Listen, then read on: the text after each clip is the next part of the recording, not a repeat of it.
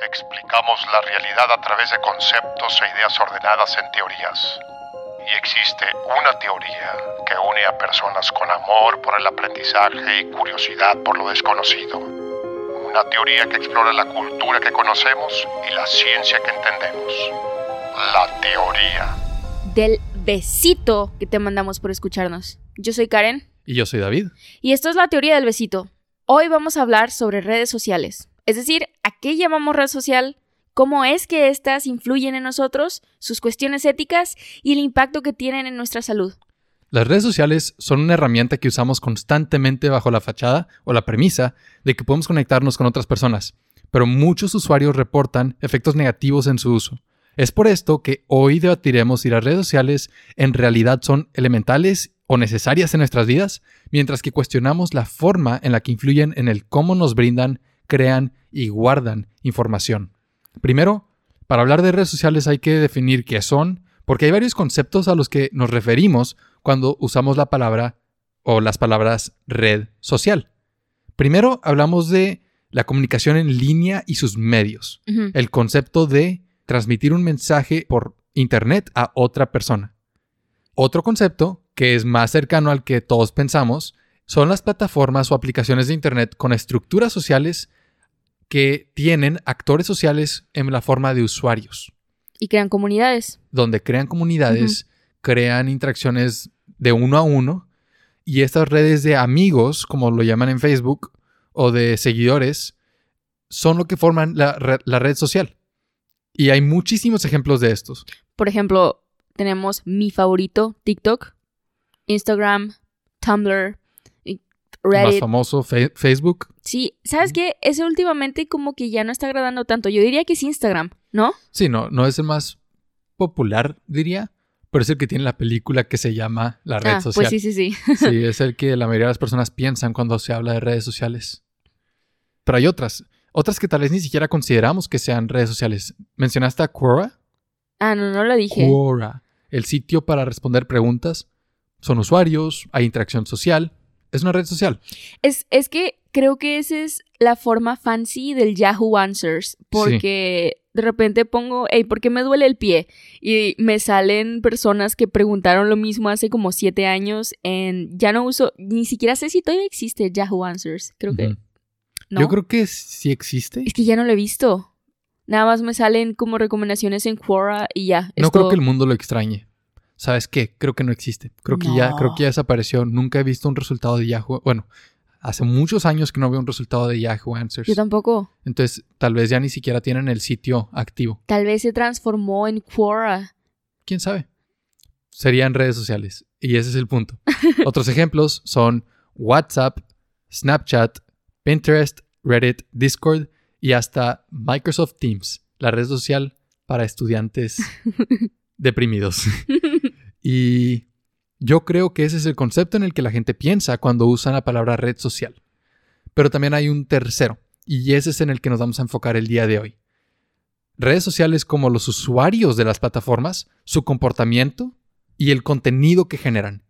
Eso es para mí lo más interesante cuando se platica de redes sociales el usuario. si estuviéramos ahorita haciendo una competencia, yo creo que TikTok ganaría. En lo personal, creo que tiene todo perfecto. Está adaptado a ti. Es rápido, o sea, lo máximo que puede durar un TikTok son 60 segundos, entonces no tienes que, por ejemplo, a mí ya me pesan ver películas de una hora y media, que no concibo la idea de que no me esté entreteniendo algo una hora y media. que yo creo incapaz de que una película de entretenerme. Sin embargo, las que sí me entretienen las repito. Pero bueno. Hay películas que yo le he recomendado a Karen y si duran más de dos horas con siete minutos. No la veo. sí, casi tengo que hacer esa advertencia e insistir si vale la pena. Han habido pocas películas que duran más de dos horas con siete minutos que, no has visto conmigo. Sí. Ajá, son pocas. Cuando elijo una película para que veamos juntos, tengo eso en mente que no dure tanto. Para mí, la red social perfecta, aunque no la defendería, es YouTube, nada más por lo revolucionario que es compartir videos. Yo creo que YouTube va a ser reemplazado por podcasts. Sin embargo, no creo que exista una plataforma de red social para podcasts como lo hay para videos.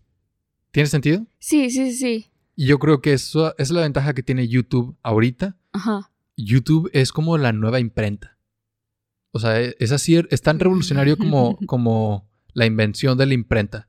La distribución de contenido, el cambio que hay, la accesibilidad que hay. O sea, yo puedo ver cursos universitarios en YouTube gratis.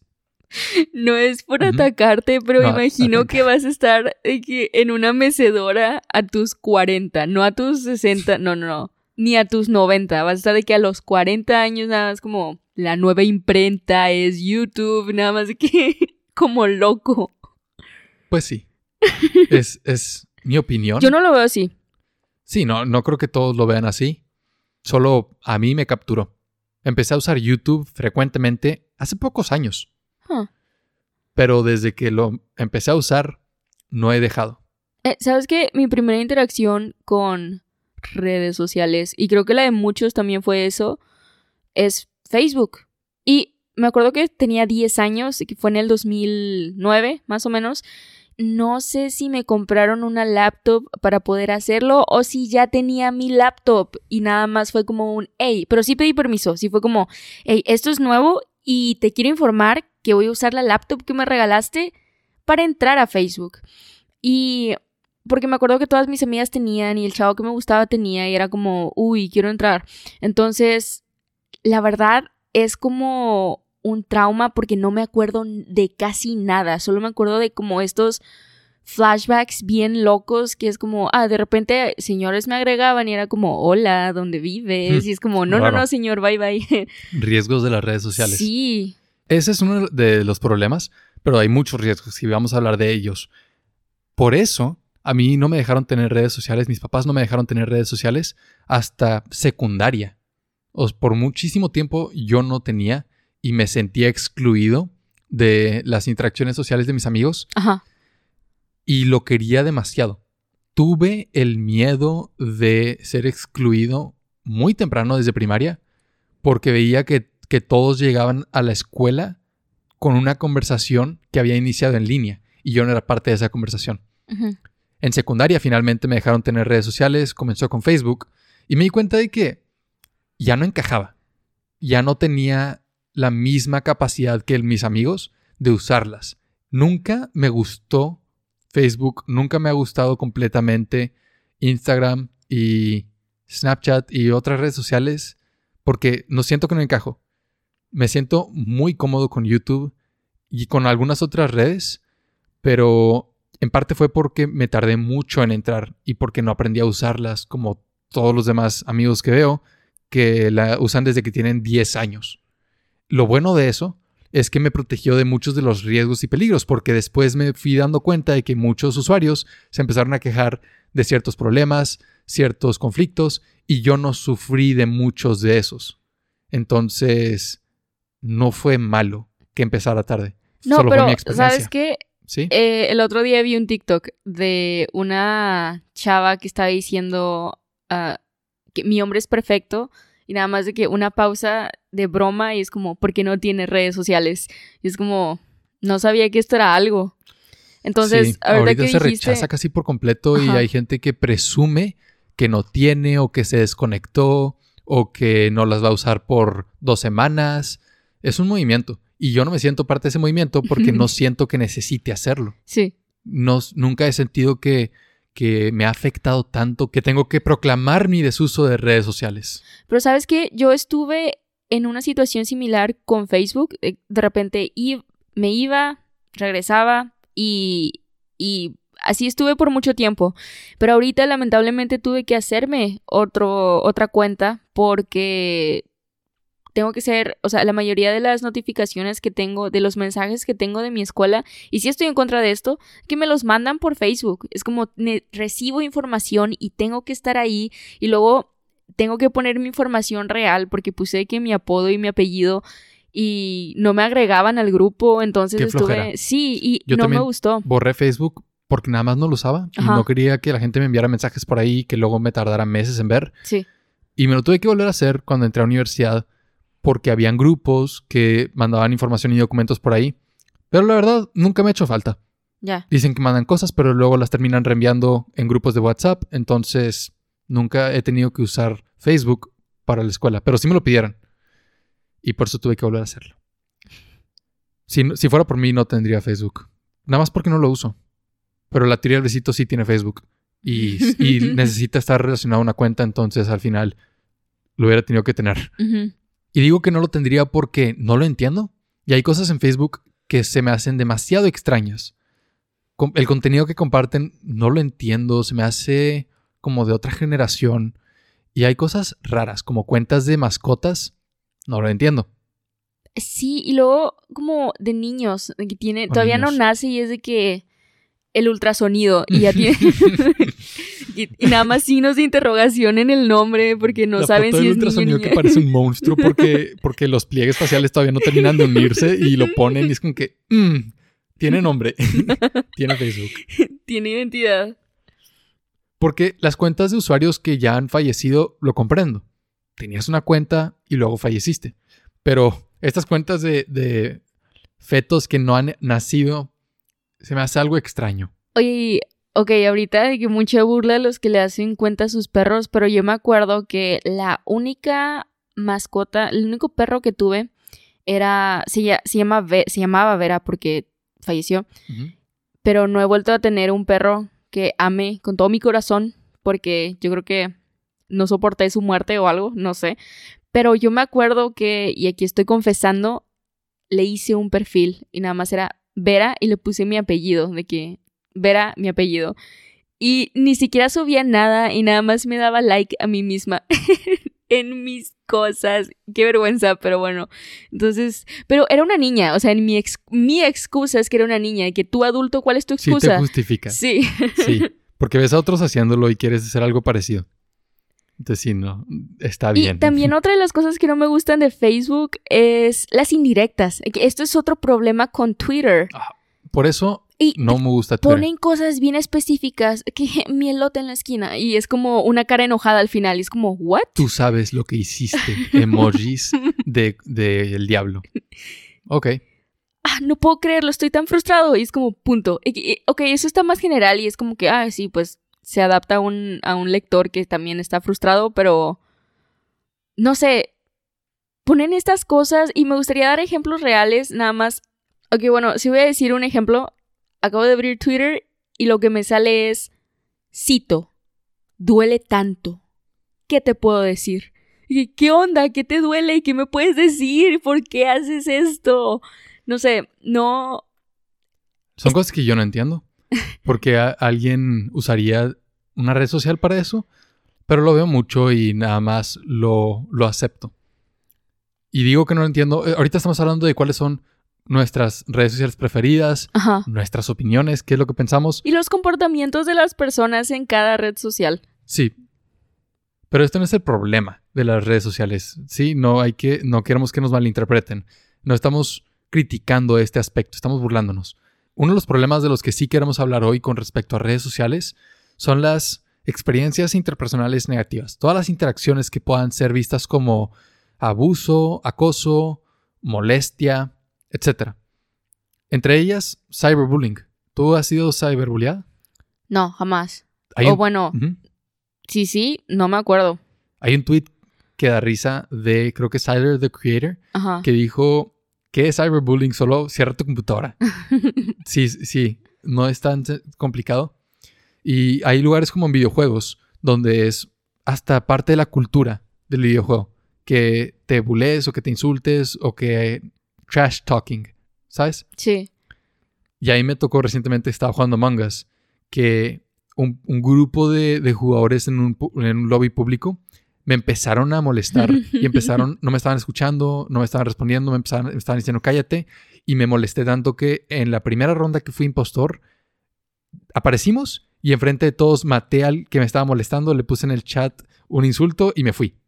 Ya, pero ¿por qué no te fuiste antes? ¿Por qué soportaste Porque eso? tenía que vengarme. y pero tenía ¿por qué que lo soportaste? ¿Por qué lo soportaste? Porque, o sea, estaba jugando normal y no fue tanto tiempo, fue de que un, uno, dos, de que cállate y nada más de que cállate tú y ya lo maté. Ya, ok, tu mecha de paciencia es muy pequeña Sí. en juegos. Pero eso es normal en videojuegos, que la gente te insulte nada más, que a veces sí te pega y sí te insulta y tienes ganas de regresarla.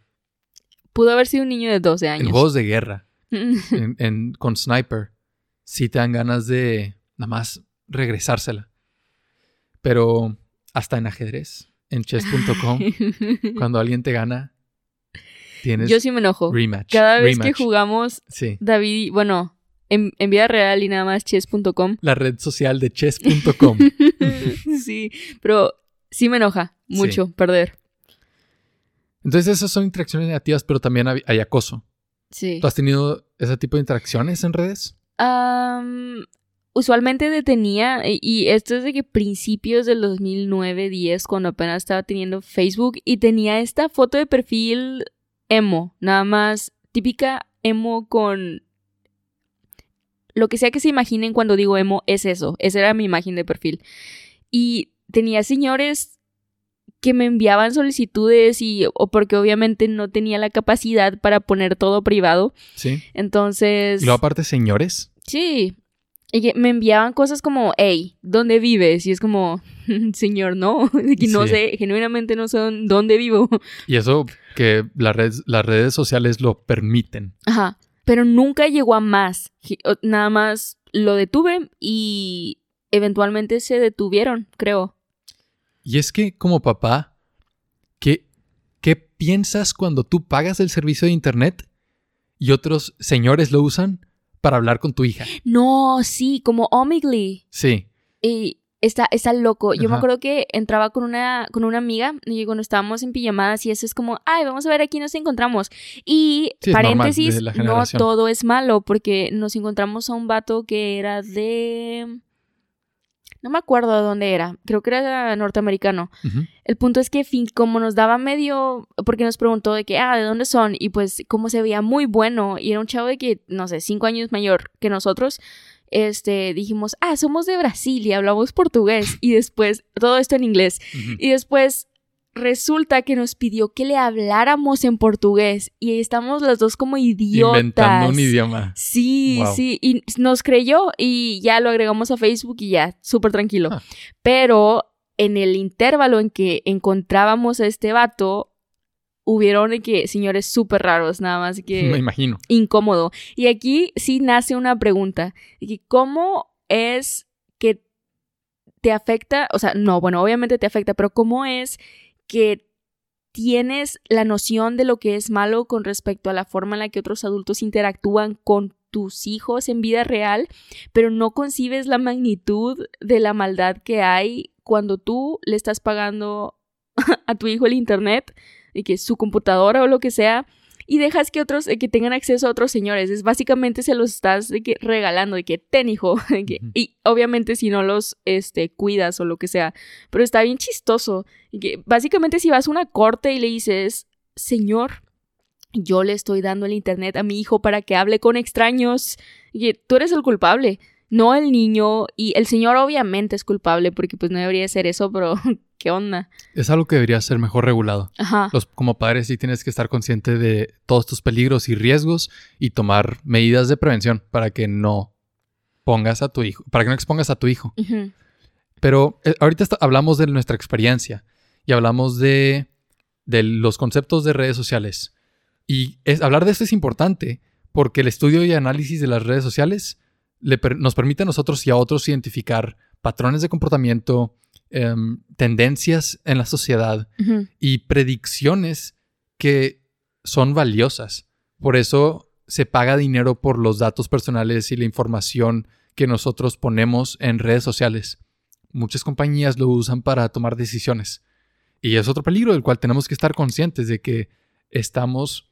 Hay una frase que, que aparece en el, en el documental The Social Dilemma, que al final vamos a hablar de eso. Dicen, si tú no pagas por un servicio o producto, tú eres el servicio o producto. Y eso es muy cierto con redes sociales como Facebook. Si no, o sea, no pagas, ¿cuál es el, el modelo de negocios para ellos? Que están poniendo publicidad. Y esa es la forma en la que tú estás pagando por el servicio, con tu atención. Entonces, si no tiene publicidad, si no tiene em, una suscripción, si no tiene nada, y tú lo estás usando y encuentras valor, hay que pensar de dónde sacan ellos su negocio. Ah, Pero, por ejemplo, también no es solo para la recaudación de información que tienen sobre ti para ver qué propaganda te mandan. Yo sí me declaro culpable en sobre la forma en la que disfruto TikTok, porque yo sé y estoy consciente de que todo lo que me aparece en mi feed está diseñado para que no me vaya de TikTok.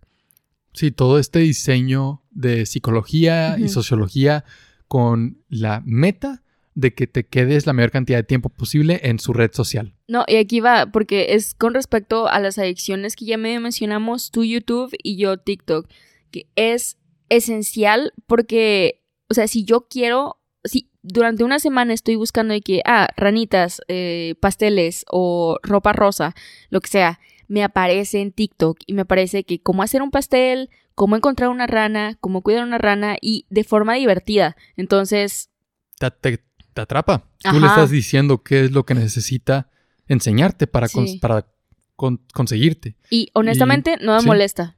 Sí me molesta porque no tengo autocontrol, pero Sirve. es- sí, no es como Facebook que no hay un filtro. O sea, claro. Bueno, si hay algoritmos y si te muestran la información más apta para ti o lo que te falta ver, etcétera. pero no es pero tan no es- bueno. Yo no lo Sí, siento no tan, es tan preciso. efectivo y preciso como lo es en otras redes. Sí. Y tampoco es nuevo. Los noticieros y medios de comunicación, uy, desde el siglo pasado, también lo hacían. Uy, desde mi época. Pero el punto de aquí es que esto no es nuevo.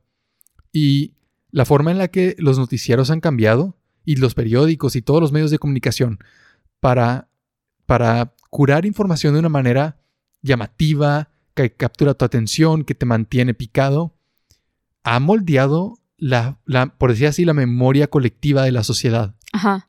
La forma en la que recordamos eventos y sucesos traumáticos antes era influida por los noticieros y los medios de comunicación y ahora es influida por las redes sociales. Entonces, ¿qué tiene de diferente la televisión y otros medios con las redes sociales? Porque ahorita satanizamos mucho las redes sociales. Y muchos dicen que leer el periódico es mucho más confiable y que ver el noticiero sí te ayuda a aprender. Tienes un noticiero, el modelo de negocios está bastante chueco. Tienen que estar todo el día, todo el tiempo, llovi- derramando información, manteniendo tu atención, y tú crees que todo va a ser de calidad y que todo va a ser importante y todo va a ser relevante. Claro que van a haber, claro que va a haber basura en medio. Y lo van a editar y diseñar para que parezca algo bonito, Sí. pero es información que no necesitas y sí moldea nuestra perspectiva. Las redes sociales influyen tanto en cómo recordamos eventos que ocurren estos ll- llamados efectos Mandela y, la, y el surgimiento de teorías de conspiración. Pizzagate. Pizzagate, sí, no, tú cómo? No, yo Ajá. me acuerdo cuando regresó, porque pues me uní a esa teoría muy tarde. Este, pero cuando regresó el año pasado, me obsesioné. Estuve toda la noche, o sea, todo el día desde que lo encontré hasta la mañana del día siguiente, nada más de que hablándolo con mis amigas, buscando artículos, buscando fotos, loco, porque estaba súper entretenido. O sea, todavía me gusta creer que tiene algo de veracidad, pero entiendo que si lo explicas en la menor cantidad de tiempo que le dedicaste, y yo sé que le dedicas horas, eh, yo sé que la gente que conozco que también se metió conmigo le dedicó horas, suenas loco, suenas como un loco.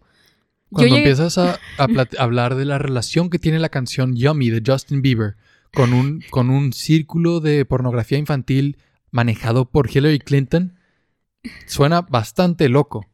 Y eso existe por Facebook y YouTube. Y la Sí. difusión de información y, y las, los grupos en donde diferentes personas dicen, creo esto, creo esto, creo esto. Suficientes personas dicen, creo esto, y terminan diciendo todos, lo sabemos. No, pues por ejemplo, lo de Jeffree Star y Kanye West, ¿te acuerdas que yo llegué aquí, wow, Sí. engañó, en- engañó esta, ¿cómo se llama?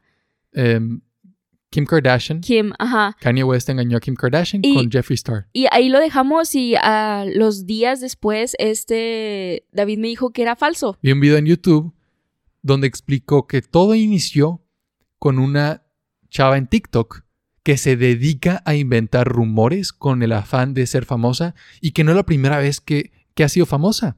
Ya había salido en, en Dr. Phil hablando de, de su adicción a redes sociales, pero con el propósito de, de conseguir una mayor audiencia. Sí. Tenía un video viral en donde chupa el- el- la tapa del retrete de un, de- de un avión Sí. durante la pandemia de COVID. Y ese era el chiste de que jajaja, es COVID, pero no me importa. Aquí ando chupando un excusado. Sí. Y ahora con este rumor inventado de Jeffree Star.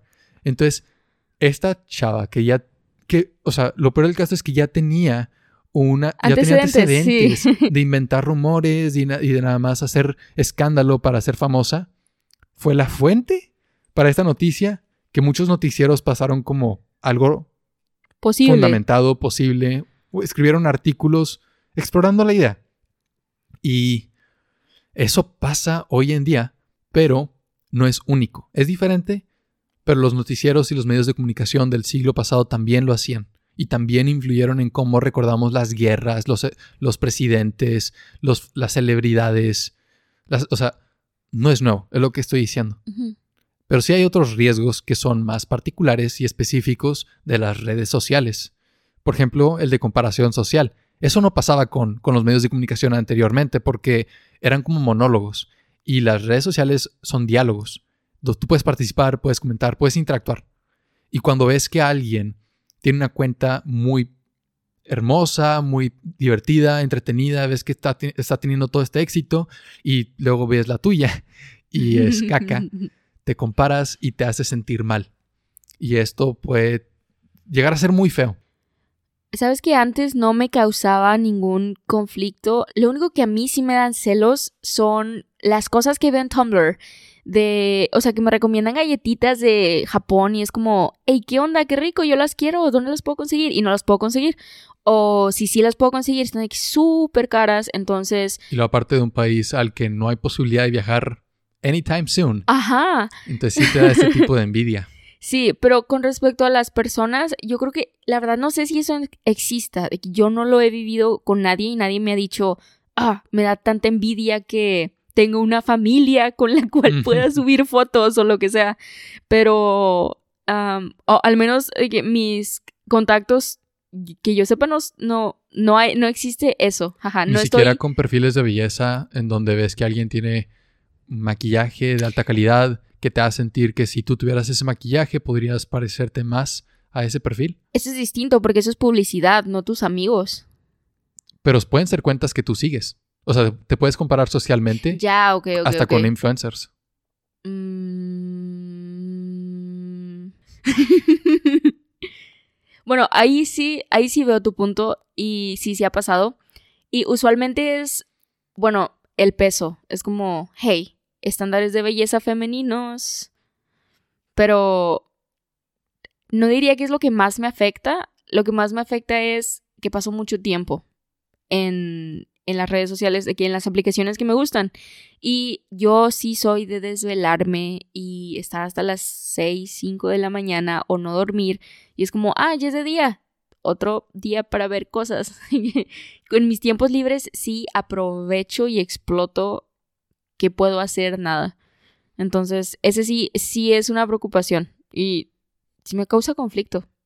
La pérdida de tiempo en redes sociales, que está bien invertirles tiempo porque, otra vez, sí tienen beneficios, pero cuando ya te roban tiempo de otras áreas de tu vida donde necesitas ese tiempo, Sí. sí va para mal. Y hay estudios que relacionan la cantidad de tiempo que inviertes en redes sociales y el número de redes sociales que usas con aspectos como autoestima, Mm.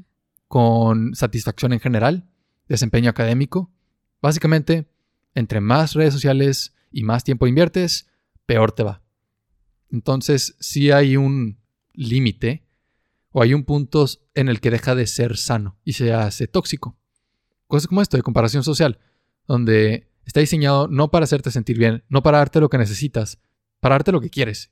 Cuando lo que quieres supera tus ganas de dormir y hay una perturbación de sueño y arruina tu día siguiente, está pesado. Sí me ha pasado con YouTube que me quedo viendo videos y videos y videos y lo racionalizo y digo, estoy aprendiendo, me estoy divirtiendo, estoy entretenido, pero no es como Netflix, Sí. donde yo elijo la película o la serie que quiero, que quiero ver Y aunque la vea de que binge watch, yo decido hacerlo. En YouTube hay una mayor presión. Hay un, hay un mayor algoritmo a recomendarme lo, lo siguiente y luego me da publicidad y yo estoy consumiendo esa publicidad entre videos. Entonces ahí es donde yo sí veo el problema. Ahorita que mencionaste esto de que no puedo soportar películas de más de dos horas, me recordó y, y va por este lado porque la retención que tenemos y la capacidad para entretenernos que creemos que debe de ser constante. Me recordó a esta escena de una de mis películas favoritas, Lady Bird, en la que la mamá y la es la escena es de las escenas primeros 10 minutos. La mamá le dice a terminan de escuchar una novela en Deja tú los primeros 10 minutos. Es la escena que abre la película. no, la escena que abre la película es ellas dos en, En el carro. en el hotel, Bueno, en el hotel, pero acostadas, de que un minuto recogiendo. después ya están manejando. Ujú. ok, qué chistoso que voy a hablar de la capacidad para aguantar. No, nomás fue tu, tu medición del tiempo. Ya, Que Es muy, muy, muy... Al principio de la película es- pasa esta escena. Ya. Continúa. Ujú. Ok, entonces em, la mamá, después de escuchar una novela, eh, una audionovela, la hija quiere poner música. Y la mamá le dice, ey, ey, ey, no todo el tiempo tienes que estar entreteniéndote. Y me pegó demasiado. Fue como, uy, perdón, señora, por querer entretenerme todo el tiempo. Y cada vez que estoy en TikTok durante horas y horas y horas, me recuerdo que es, no tengo un equilibrio con respecto a la forma en la que estoy recibiendo información y nada más estoy recibiendo estímulos, que todo el tiempo no puedo, no he estado aburrida, no recuerdo la última vez que estuve aburrida, genuinamente que inventé algo para, para Sí. desaburrirme. Y hay que, hay que aprender a estar aburridos. Ajá. Como la escena de eh, el gato en el sombrero, en donde los, los niños están en la ventana viendo cómo llueve y no pueden salir y no tienen nada que hacer. Ah, Y para ellos ya ese es el fin. No hay nada que hacer. ¿Cuándo fue la última vez que nos sentimos de esa manera? Sí. Siempre hay algo que hacer. Yo he sentido por años que siempre tengo un pendiente, una tarea. No hay un espacio de aburrimiento.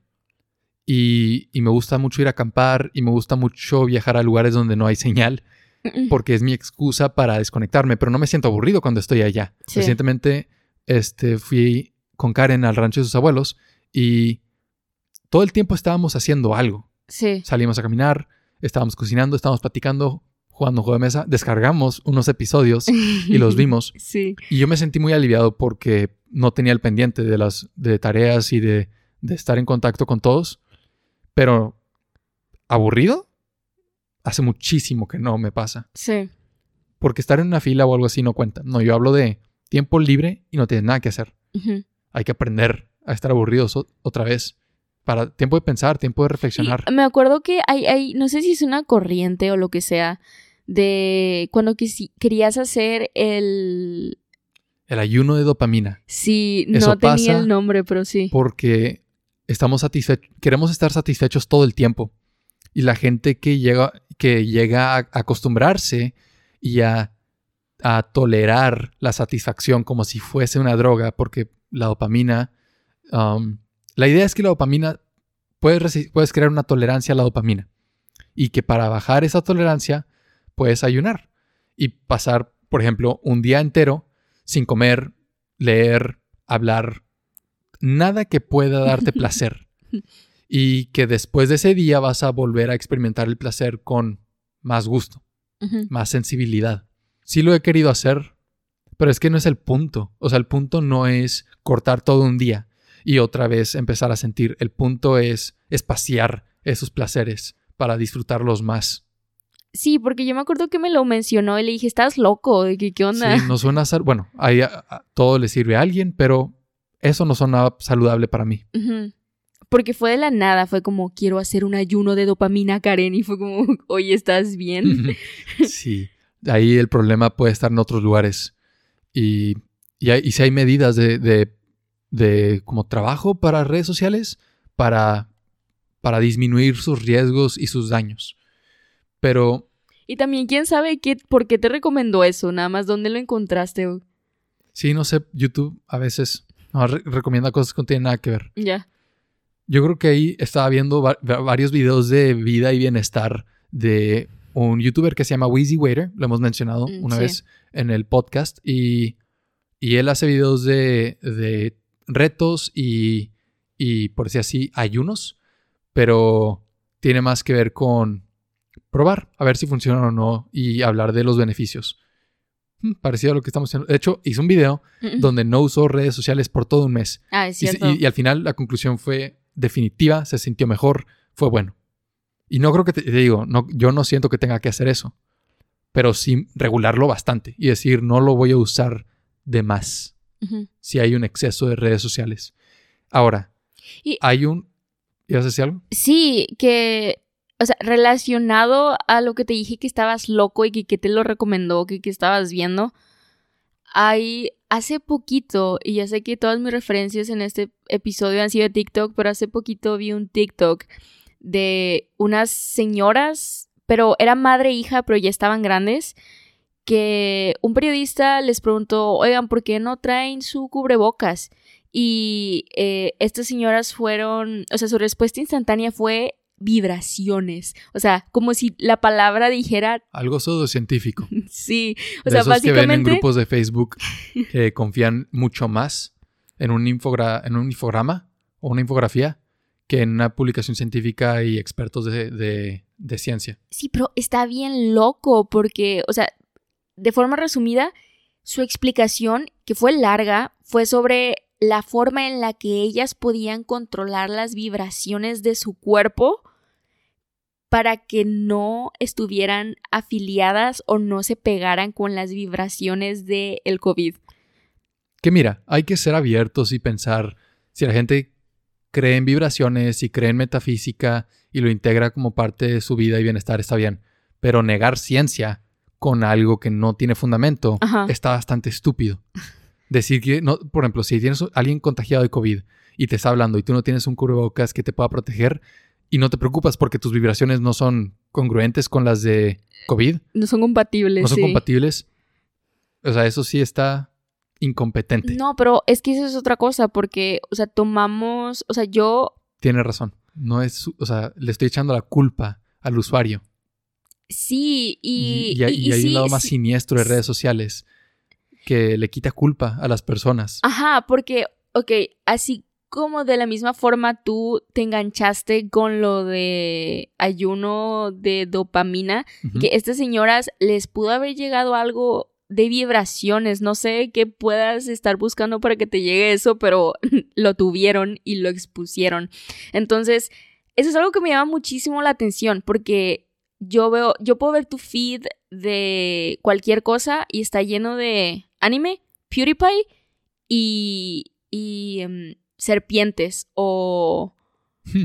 Sí, No, nada más sí. animales. Animales, sí. Y es que se me olvidó qué son las serpientes.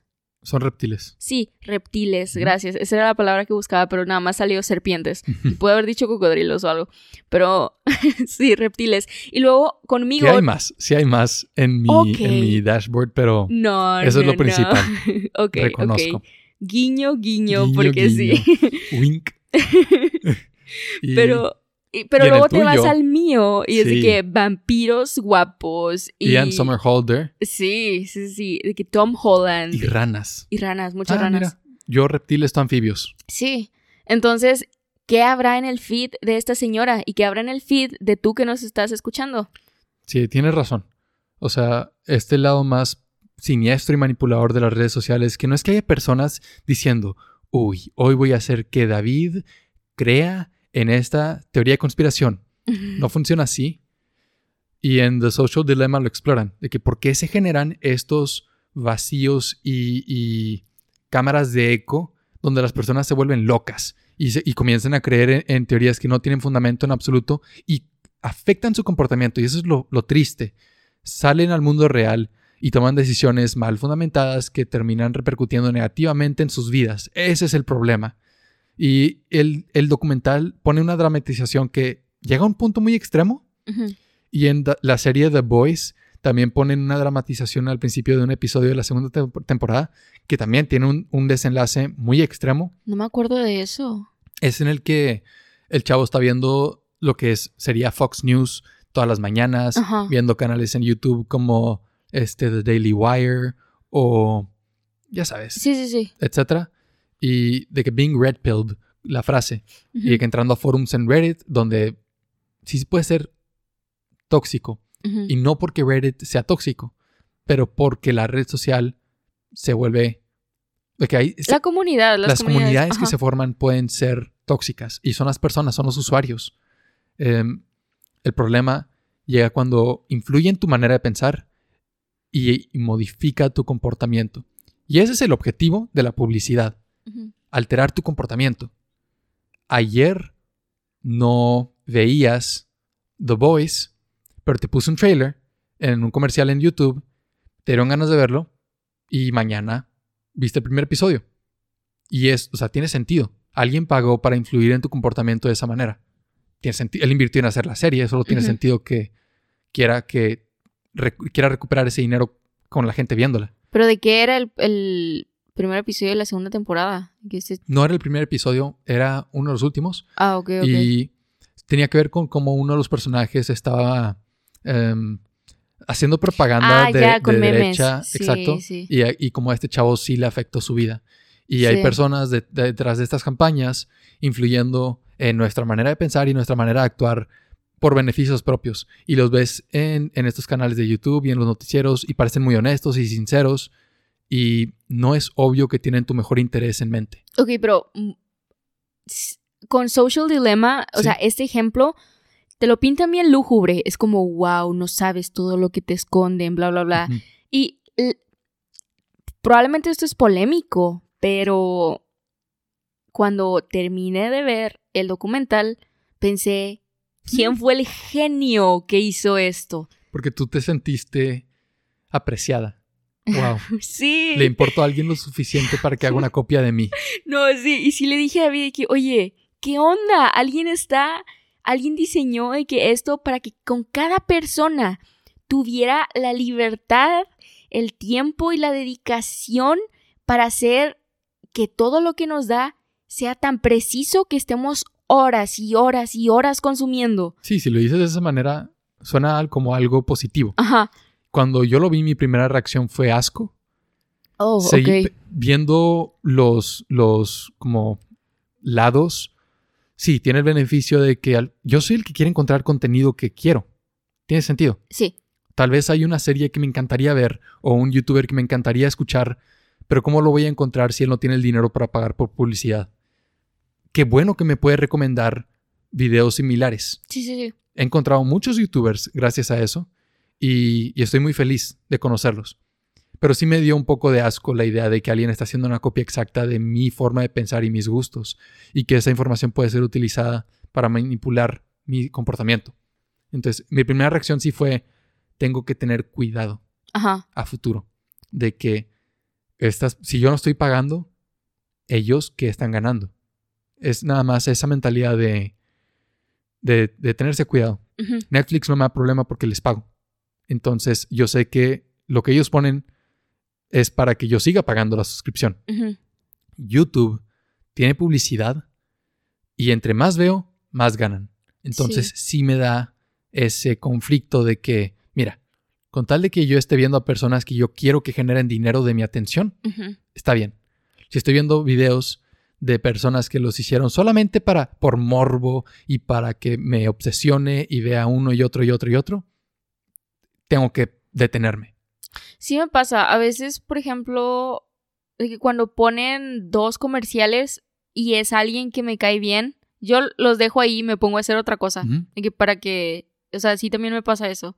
Pero independientemente de si es malo, si no lo sabes usar, si hay alguien detrás de ti creando un vudú de tu personalidad para que puedas hacerte adicto a X o Y cosa, creo que ahorita ya estamos demasiado metidos y adaptados y acostumbrados a los beneficios que nos dan las redes de comunicación como para dejarlas de la nada, o sea, no es, o sea, no es como que estamos creando una retórica de, uy, no, ya no uses internet, lo que sea. No, porque tienes que adaptarte. Sí. Entonces, O sea, sí creo que hay una forma efectiva y la mayoría son con reducciones. La pregunta es si vale la pena rendir un poco de nuestra voluntad para obtener el beneficio que es formar parte de, de algo más grande y problemático que nosotros, que nos conozca. ¿No? La pregunta es si ese intercambio es justo. Sí. Y que vale la pena subir una foto de una ranita con una frambuesa en la cabeza si alguien está lucrando del hecho de que tú puedas compartir eso. Ese es, ese es un ejemplo. Pero el punto es que todos ganemos y que todos estemos en el mismo lugar. No que influya nuestro comportamiento de tal modo que el día de mañana hagamos algo estúpido que pueda arruinar nuestras vidas. Por un post que viste en Facebook que no es real. ¿No? Lo importante es contemplar la ética del uso de las redes sociales. Porque ya vimos que tiene efectos negativos. Sí. Y está muy bien investigado y todos lo sabemos también de manera, manera intuitiva y por eso todos estos movimientos de abandonar redes sociales y buscar mejores alternativas a, con- a convivir con otros en línea. Hay redes sociales que están surgiendo para combatir estos problemas, pero las redes sociales que conocemos son enormes y no van a fracasar pronto. Redes como Tumblr cometieron errores en su, en su fracaso. No desaparecieron de la nada.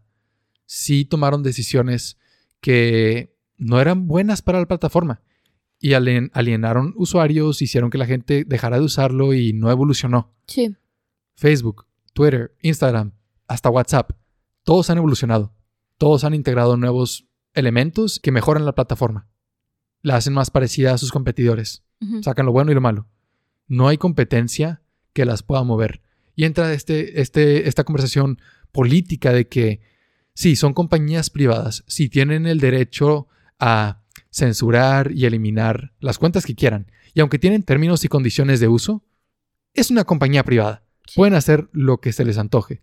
Pueden alienar a los usuarios, pero si el día de mañana ellos quieren nada más quitarte por completo, tienen el derecho de hacerlo no es una agencia gubernamental, no es una organización para el beneficio de la humanidad. Es una empresa y su objetivo es hacer dinero. Y van a hacer lo que necesiten hacer para que les vaya bien a largo plazo. Que eso muchas veces se traduce a relaciones, tener buenas relaciones públicas, verse bien, quedar bien. Pero después hablas de este espectro gigante y las repercusiones a, en, en escalas más pequeñas son que tú te cuestiones, "Hmm, ¿tengo voluntad sobre lo que hago? ¿En realidad me gustan las ranas? ¿En realidad hago esto porque me gusta? Y... ¿Quién sería si nunca hubiera usado redes sociales? Sí, En parte estoy agradecido de que entré tarde al mundo de las redes sociales porque me da la seguridad de que la personalidad que forjé hasta ese momento no fue influida por, por este diluvio de información que no necesitaba ver. Sí, porque, ¿sabes qué? Yo me acuerdo una, ahorita que se me lo dejé pasar cuando estábamos hablando de eso, pero ahora que mencionas lo del forjamiento de tu personalidad con respecto a las redes sociales, me acuerdo que en secundaria primaria la mayoría de mis amigas, o sea, estaban metidas en la forma en la que podían desarrollar enfermedades, o sea, bueno, no enfermedades, quise sonar loco, Desórdenes desórdenes, sí, desórdenes alimenticios, de que estaba esta onda de ser delgada. y mentales en general. Sí, ¿Te acuerdas del movimiento de cortarse en Tumblr?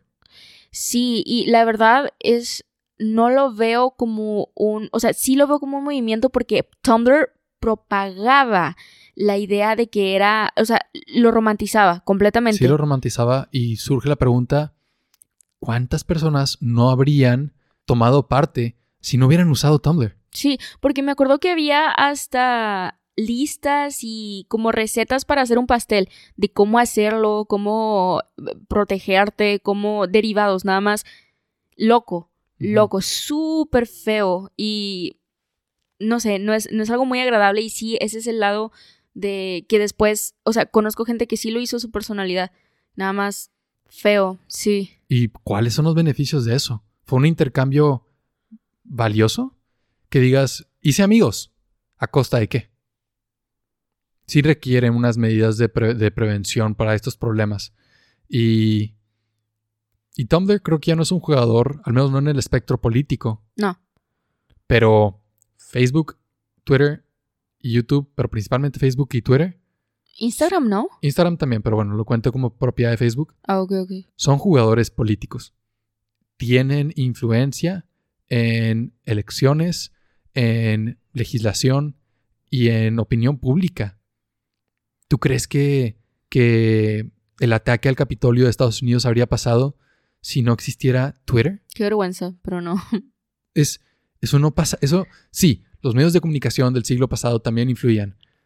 Pero yo no tengo, digo, no tengo la experiencia personal, pero tampoco tengo la información que me permita comparar un suceso como este a algo que los- la televisión hay- o la radio haya causado. No, no, está ridículo pensar que en la radio podrías de que escuchar algo que te haga enojar de esa manera y decir, ah, es cierto, tenemos que ir a matar a alguien. No lo veo. Sí.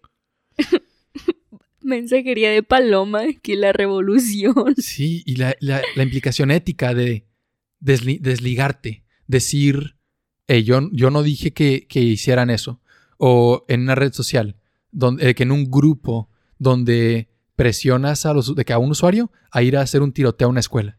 Pero luego al final te, te, te- como te lavas las manos y dices, yo no lo hice, yo no le dije que lo hiciera, le di like a la publicación que dijo 10.000 likes y voy y mato a una maestra, pero yo no lo hice. Sí.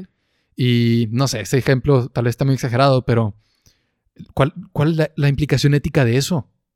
¿Las repercusiones negativas en el mundo real son responsabilidad de los usuarios que lo permiten en redes?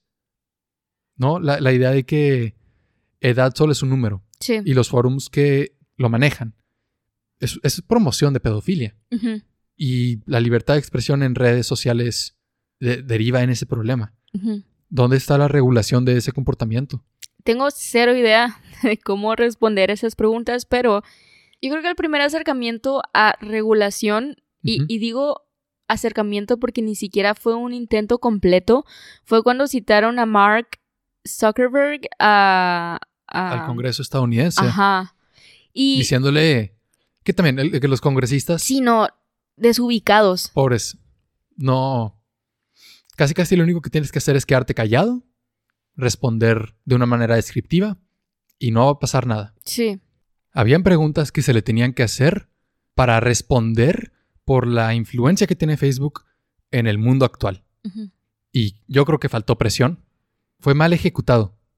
Sí, no, estuvo pésimo la forma en la que estructuraron todas las preguntas y lo único que tenían que hacer era o encontrar un culpable o buscar la forma en la que el responsable decidiera cómo regular la forma en la que actuaban libremente los usuarios. Y no estoy diciendo tienen que limitarlos, tienen que controlar lo que dicen, no. O sea, debería de haber una forma de educar para que puedas usar y conectarte con otras personas, nada más interactuar de forma responsable. Yo creo que el argumento de que influencers o usuarios con un gran seguimiento, la idea de que no eres responsable de lo que tus seguidores hacen cuando es influido por lo que tú dices, está muy anticuado.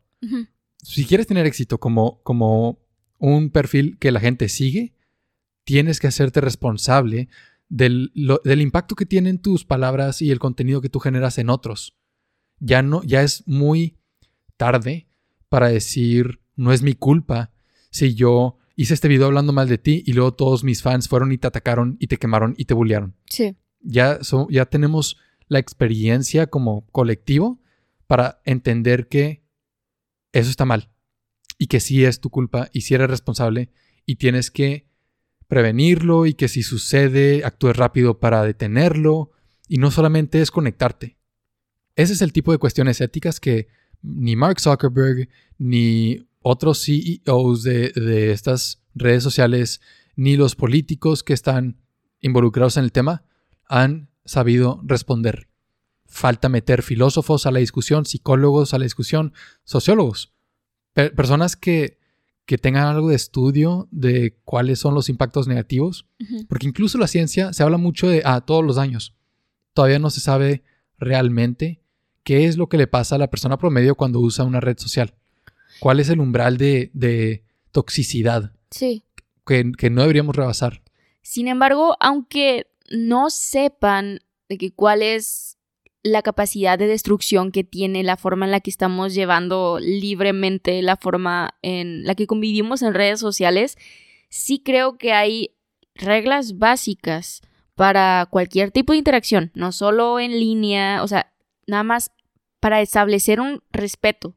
Y, por ejemplo, una de las más sencillas sería, hey, si tengo un hijo de que todavía no desarrolla una personalidad, que está en crecimiento, que tiene X o Y, X situación de adolescente, no dejarle o restringirle el uso y las interacciones que tiene en línea. Nada más estar verificando. Y, y, así como no lo dejarías interactuar con un adulto que no conoce en el parque, Claro. no dejas que interactúe con incluso niños de su edad que están en un grupo de X o Y cosa que está cuestionable. Y tal vez al principio de la urbanización y del movimiento del, del área rural al urbano, no se tenía esa experiencia o esa sabiduría práctica de no hables con extraños. Pasa tiempo para que, que veas el daño que se puede causar si no creas esa regla. Ahorita ya tenemos el tiempo y la experiencia para ver hacia atrás a los últimos 20 años de redes sociales y decir, estos son los peligros, esto es lo que podemos hacer para prevenirlo. Y hablamos de niños y el uso de redes sociales para niños porque son más susceptibles a formar adicciones. No le darías cocaína a un niño, porque es bastante obvio que le vas a arruinar el cerebro y la vida. ¿Y por qué le darías, ya sé que, ok, está bien boomer eso, pero ¿por qué le darías acceso libre a redes sociales si existe un riesgo de adicción? Claro, puede que no le pase nada, pero el riesgo es, es bastante peligroso. Yo no lo metería como con cocaína, pero sí, yo no lo dejaría nada más libre por la ciudad si Exacto. tuviera nueve años. Eso es... Tienes que tener ese cuidado porque sí existe un peligro. Sí. Y las futuras generaciones van a recordar nuestra irresponsabilidad con el uso de redes sociales con gracia. Van a burlarse de nosotros y van a decir cómo es que dejaban que niños de 10 años formaran perfiles. Sí. Esa es mi, mi opinión y creencia. Yo sí creo que, que nos van a ver a nosotros. Porque fuera de la presión social, ¿cuál es la necesidad? ¿Qué beneficio encuentra un, un niño, un bebecito? La en fo- un- Sí, no, la forma en la que yo pienso que un niño quiere entrar a redes sociales es por presión social. Sí. Y tú cedes a esa presión social. No es un buen inicio. Esa presión social existe, en mi opinión, porque hay falta de información. Creo que hay menos presión social a fumar tabaco hoy en día, porque tenemos el conocimiento y las campañas de, de difusión informática para informar sobre los daños que tiene fumar a una edad muy temprana. Digo, fumar en general, pero más formar la adicción a una edad temprana, que es cuando se puede prevenir. Sí. Hank Green hizo un tweet diciendo que la siguiente generación va a recordar nuestro uso de redes sociales, así como nosotros recordamos la- el uso de la generación pasada de cigarros. Y luego hizo un video explicando por qué era una analogía imperfecta. Y es imperfecta porque los cigarros y el tabaco siempre hace daño. Nunca, o sea, tal vez no te dé cáncer, pero siempre hace daño. Y las redes sociales No siempre. no siempre es- hacen sí. daño. Y es algo que no vamos a dejar de usar. Sería ideal que nadie fumara. Sí. Redes sociales no sería ideal que nadie las usara. Sí tiene un beneficio. Lo ideal es que se usen con medida. Y por eso es imperfecta. Pero lo que sí creo que tiene razón es que nos van a recordar con, con burla. Porque lo usábamos de una manera irresponsable, desmedida, sin regulación y sin conciencia de todo el daño que puede generar. El documental The Social Dilemma hace una conclusión, yo creo que sana, de decir, no estamos diciendo borra tu cuenta, pero sí aplica ciertas medidas para, para moderar tu uso, Sí. para prevenir los daños. Entre ellas, apagar notificaciones, poner límites de horario al uso que le das, ignorar tus recomendados, ya sea videos y publicaciones, y no dejar que tus hijos usen redes sociales hasta que tengan la madurez adecuada. ¿Cuándo tendrán esa madurez? ¿Quién sabe? Depende de ti, sí. depende pero de ti, depende de investigación, Ajá. pero sí hay una madurez adecuada. Sí, y está súper chistoso que los mismos, a, a las personas que están entrevistando son eh, personas que trabajan o trabajaron en el forjamiento de cualquier red social, en que había diversas, en específico Google. Y uno de ellos me llamó la atención que respondió, le, le pregunta, el entrevistador le preguntó, oye, ¿tus hijos tienen acceso a, a estas plataformas? Y se rió y nada más fue como, no, obviamente no. Obviamente no, ni de Y después le preguntaron a todos y ninguno. Fue como, no, no lo dejaría en Sí, caso no. de que no tuvieran. Y es bastante revela- revelador que las personas que saben cómo se diseñan y saben los, conocen los peligros, no se lo dan a sus hijos ni de chiste. Y espero que eso, eh, y bueno, no espero, casi seguro, eso va a ser la postura promedio en la- de la siguiente generación, de que estás loco, ¿tú crees que le voy a dar un cigarro a un niño chiquito? Cuando antes tal vez no era tan mal visto. Y el uso moderado, Es- Bebés fumando. sí, le- entre más temprano mejor. Porque luego si no fumas de bebé y aprendes a fumar de adolescente, no te ves cool. No, no es lo mismo, no eres un original. No eres original, pero no, eh, fumar no es necesario. Redes sociales sí tienen un buen uso. Y si se usa moderadamente, sirve para formar comunidades, redes de apoyo y medios para difundir información que tal vez de otro modo no conseguiríamos. Yo estoy muy agradecido de que existan las redes sociales y que las pueda usar y me han brindado muchos beneficios. Solo estoy consciente de los peligros que tiene y que hay que moderar nuestro uso. Sí, y yo también, la verdad, eh, el beneficio, el primordial es que ahorita puedo seguir continuando mis estudios. O sea, la forma, eh, y ya sé, me quejo bastante de cómo implementaron y adaptaron. La red social más popular, Microsoft Teams. no, pero es que qué bueno que puedo seguir estudiando. Sí. Independientemente de qué tan bien o malo se están aplicando las formas de estudio, los programas académicos, sí agradezco que voy a poder terminar mi universidad, aunque sea en línea. Imagínate que nos la hubieran nada más truncado. Sí. ¿Y cuántos años? O sea, En, en Christchurch, sí. una ciudad de Nueva Zelanda, hubo un terremoto muy fuerte y se destruyeron algunas universidades. Pesado. Y conocí a una persona que nada más le interrumpieron la carrera a mitad de, de- del curso y no se la pudieron revalidar en ningún otro lado. Tuvo que empezar desde cero. Uy. Porque su universidad literalmente se hizo pedazos. Qué horrible. Qué coraje Qué también. coraje. Imagínate que, sí, que nos hubiera pasado algo así. Sí, no. Las redes sociales. Está nos- para quedarte pelona. Nada más de que del enojo se te Sí. caen todos los pelos. Y las redes sociales nos hablaron de eso. La red social de Microsoft Teams, que sí funciona bastante bien. Sí. Pero bueno, o sea, no solo. o sea, eso yo creo que es un ejemplo, no tan bien ejecutado, pero de que podemos usar aplicaciones para el bien. Y no estoy creando esta utopía en la que solo quiero que las redes sociales tengan cosas buenas, porque primero, no tendríamos punto de comparación y segundo, es imposible, tiene que haber un equilibrio, pero creo que ese equilibrio debería de inclinarse un poquito más hacia el lado en el que usamos nuestras plataformas responsablemente. Y antes de despedirnos, queremos presumir al primer besitólogo, el investigador científico de besitos, Thrives, el que besa primero. Thrives es la primera persona que ha donado a nuestro Patreon y por el nivel que tiene, recibe nuestra gratitud, contenido adicional, reconocimiento con un epíteto que es el que le dimos, el que besa primero, y acceso a nuestro servidor en Discord. Tú también puedes recibir tu propio epíteto diferente al de Thrives si visitas patreon.com diagonal la teoría del besito y te conviertes en uno de los primeros en unirte a esta comunidad de aprendizaje y curiosidad. Suscríbete y comparte el episodio con todas las personas que puedas en tus redes sociales, ahorita que hemos hablado de ellas. Otro beneficio, que puedas compartir este episodio. Y síguenos en las nuestras como la teoría del besito. Gracias por escucharnos. Te mandamos muchos besitos. ¡Mua! ¡Mua! La siguiente semana hablaremos sobre el día que celebra los besitos, el día del amor y la amistad. Acompáñenos para recibir más conocimiento y, por supuesto, besitos. Bye. A bye. Bye. A bye.